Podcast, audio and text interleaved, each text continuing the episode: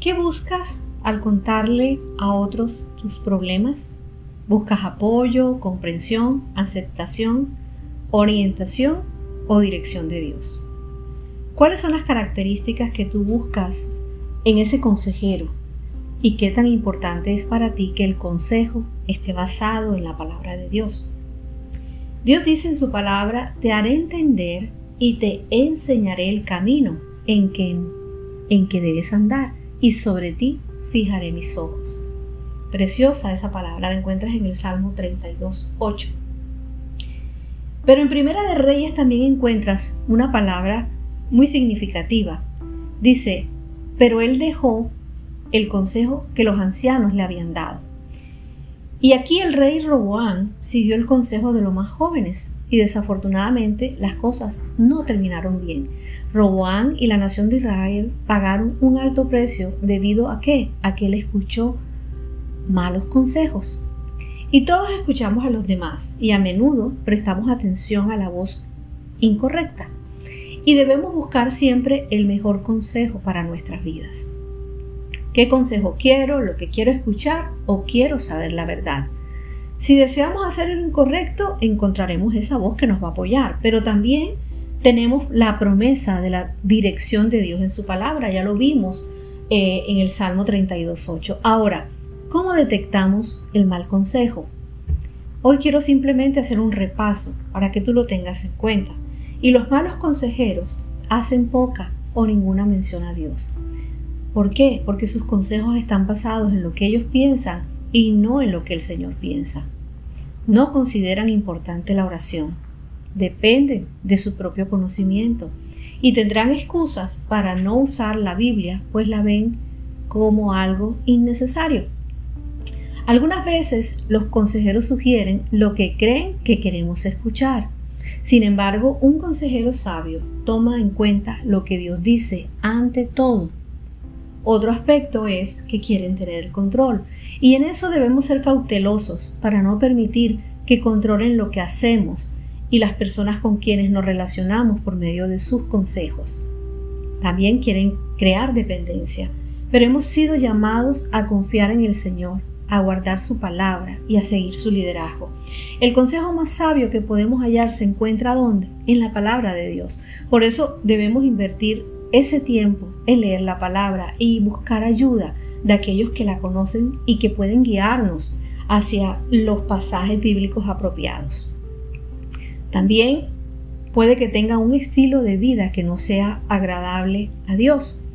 Y esto se aplica tanto a los consejeros profesionales como a nuestros amigos más cercanos. Aquellos que viven una vida que no es agradable a Dios, seguramente no podrán darnos un buen consejo.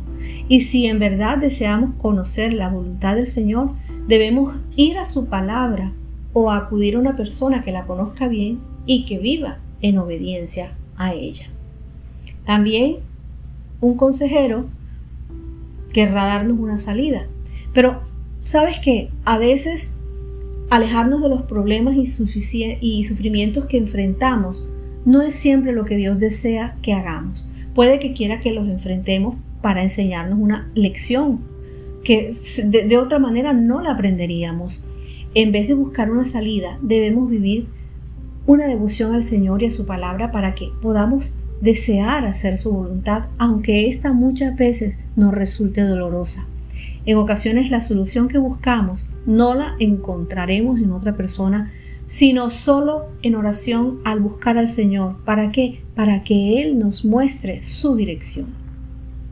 Otra, otra, otra cosa que puede hacer un mal consejero es buscar nuestra aprobación.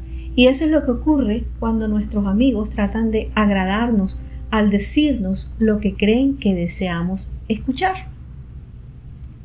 Ten cuidado también en no involucrarte demasiado con el consejero.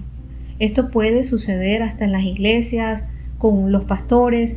Deben existir límites apropiados en la consejería. También proyectan sus propias heridas y frustraciones Nuestros problemas pueden hacer que los conflictos internos del consejero simplemente salgan a flote. Pueden poner sus propias cargas sobre la persona que tratan de ayudar. Muy pronto la sesión girará en torno a los problemas del consejero y no de la persona necesitada de consejo. Ahora, ¿cuáles son las consecuencias de acudir a una persona que no cree en Dios? Podemos tomar la decisión equivocada, podemos ser engañados, podemos llegar a ser controlados por el consejero, podemos sufrir pérdidas financieras, podemos perder a nuestras amistades, podemos poner en riesgo alguna relación, podemos dejar de confiar en Dios y comenzar a confiar en esa persona. Podemos sentirnos alentados a tomar decisiones que van en contra de las enseñanzas de Dios y podemos desviarnos y alejar a otros de los caminos del Señor. Mira, el consejo del Señor siempre será bueno y siempre será saludable para ti y para mí. Si tú lees la Biblia y te apropias de lo que allí está escrito, siempre te guiará por el camino que debes andar. Él nos los ha prometido.